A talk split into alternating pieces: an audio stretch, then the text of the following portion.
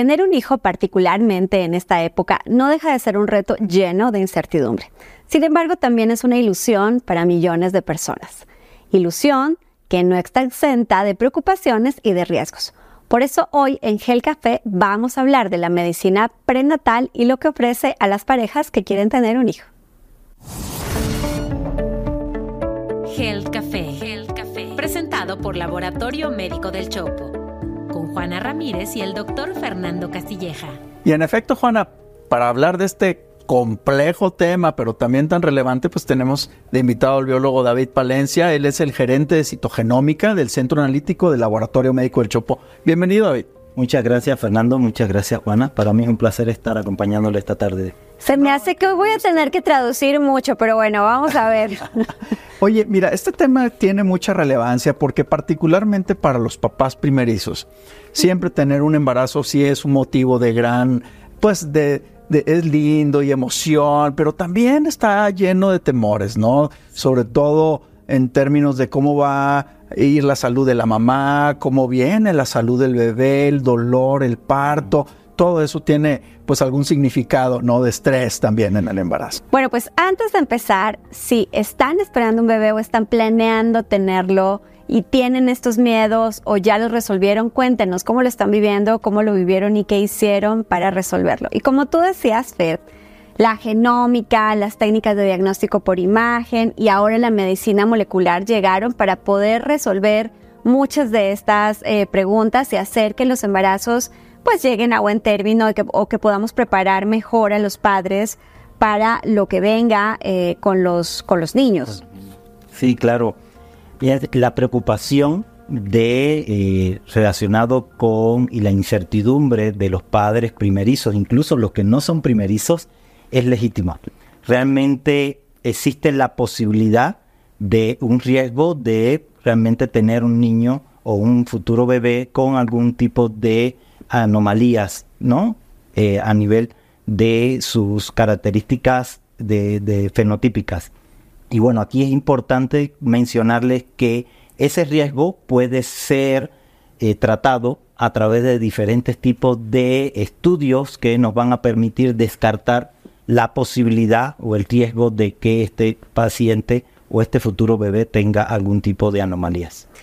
La realidad es que estas cosas no son tan nuevas, ¿no? pero que lamentablemente en el siglo pasado y aún en nuestros días, las familias que no tienen acceso a este tipo de de diagnóstico, pues también marcan un precedente de lo que puede ser el futuro de, esos niños y del futuro de esos, de esos bebés. Mira, yo creo que es muy importante ahorita empezar a platicar un poco cómo, cómo ocurre el embarazo y qué, qué pasa en cada uno de los trimestres en términos generales, para entender cuál es la posibilidad de una alteración en, el futuro bebé.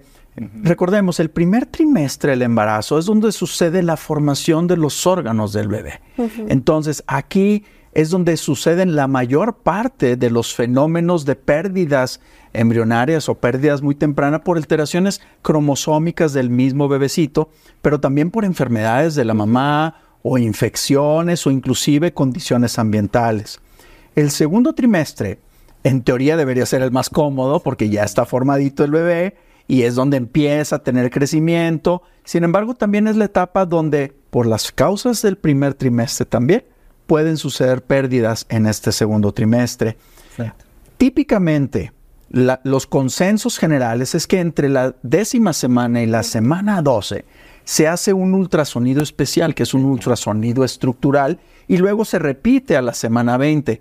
¿Por qué? Porque son en estas semanas donde se pueden detectar por estos mecanismos de, imagen, un ultrasonido altamente especializado, si es que hay alteraciones eh, anatómicas, en los vasos sanguíneos, en la espina dorsal, en el corazón, en la pared del abdomen, este, que pudieran generar alguna condición que trajera complicaciones en el largo plazo. Y entonces este tercer trimestre es crecimiento del bebé, pero también preparación para los siguientes pasos, ¿no? Fernando, fíjate que precisamente cuando se encuentran este tipo de alteraciones estructurales a través del ultrasonido, donde ya nos da un indicador, nos, donde da un riesgo y puede estar el riesgo del síndrome de Down, que todos lo conocen, que es relacionado con la trisomía del cromosoma 21, o algún tipo de trastornos psicomotor que se puede estar sospechando precisamente por los marcadores ultrasonográficos, pues estos estudios pueden complementarse a través de estudios genéticos. Y aquí viene la importancia de poder correlacionar o empezar a buscar el riesgo que dan estos estudios como el ultrasonido a través de pruebas ya específicas a nivel genético. Una de esas pruebas puede ser precisamente el NAPT o llamado también prueba de DNA fetal en sangre materna, que esta prueba lo que permite es determinar el riesgo que tiene el futuro bebé de tener algún tipo de anomalía o algún tipo de cambios en su contenido, en sus características clínicas del paciente. Y esto es bien importante decirlo, que el ultrasonido y el NIPT pues son estudios complementarios, ¿verdad? Exacto, exacto. Estos estudios, incluso el dúo marcador, que es también una prueba bioquímica, al final estas pruebas lo que nos permiten hacer es determinar el riesgo que tiene el futuro bebé de presentar algún tipo de condición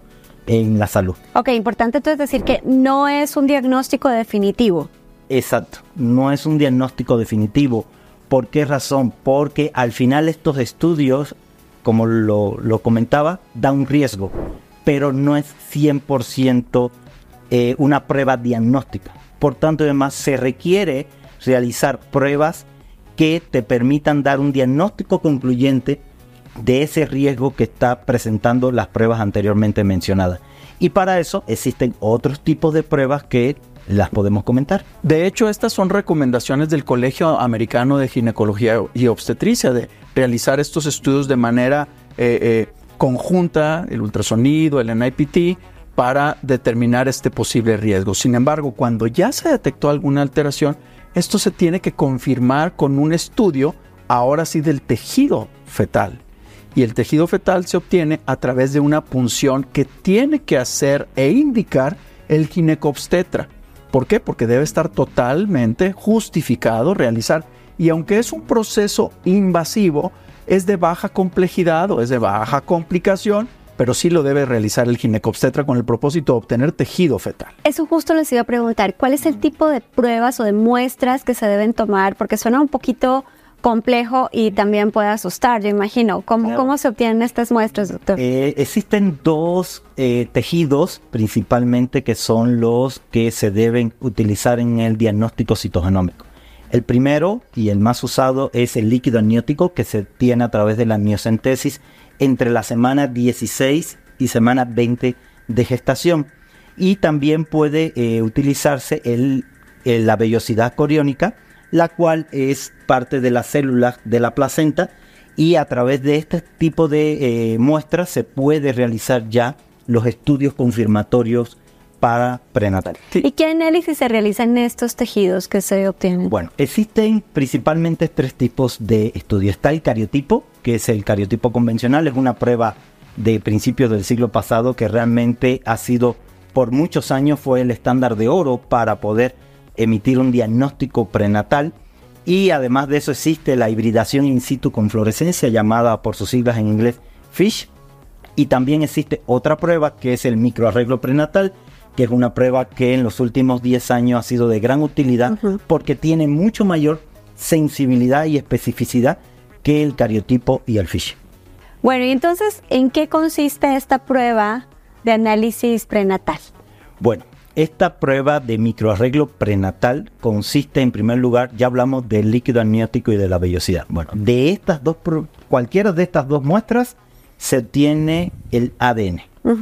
Y a partir de ese ADN, nosotros vamos a tener la posibilidad de tener, aquí les muestro, este es un chip de una casa comercial determinada, donde este chip tiene compactado fragmentos o secuencias del genoma humano que nosotros al poder interactuar el ADN que obtuvimos del líquido amniótico o de la vellosidad, lo podemos añadir en esta cápsula para que me entiendan donde está compactado todo este ADN y al interactuar ambos, este, el DNA del, del paciente con el, de la, con el del chip nos permite obtener y determinar pérdida o ganancia de material genético, el cual puede estar relacionado con una condición de salud del futuro bebé. A ver, David, entonces quieres decir que haciendo esta prueba, entonces ya podemos tener un diagnóstico como tal?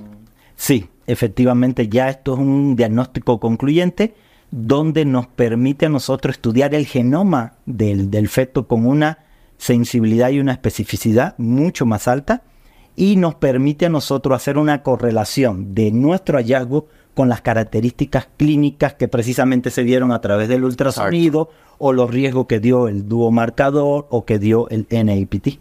Bueno, esto es bien interesante porque le permite a los papás pues hacer una preparación, considerando que pues hoy ya se pueden hacer intervenciones, se puede hacer cirugía fetal para corregir defectos cardíacos, defectos de la espina dorsal o defectos de la pared abdominal. Entonces, creo que es muy relevante esta información y cómo es un proceso, ¿no? Donde primero se hace el ultrasonido y bajo sospecha del ultrasonido se puede tomar el DNA fetal en la sangre de la mamá y algunas otras pruebas que si sugieren la posibilidad de un tema en el bebecito, pues se hace la punción dirigida por el ginecobstetra con toda la seguridad, la calidad en el lugar correcto y la forma correcta para obtener este tejido, hacer estas pruebas que son sofisticadas, pero que ya están disponibles. Justo eso les iba a preguntar. Aquí es clave el ginecólogo, perinatólogo y el pediatra, neonatólogo. para indicar cuáles son las pruebas necesarias, interpretarlas y seguir el proceso de diagnóstico. Pero todo esto que nos están contando, incluido el chip,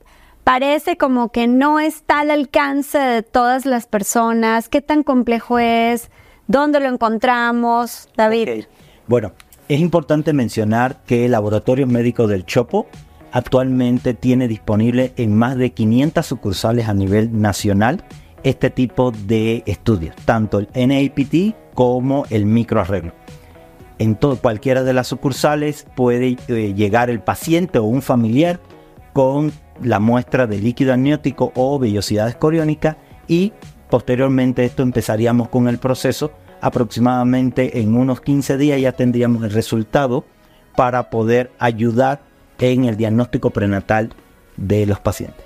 Pues yo creo que es muy importante que parejas que están en esta fase de, desear un embarazo o ya están embarazadas, este, que tengan comunicación con su ginecobstetra para que les haga las recomendaciones propias, recomendadas justamente por el Colegio de Ginecobstetras y que en la medida que sea necesario, pues tengan la posibilidad de hacer estos estudios pues cerca, cerca de casa, ¿no?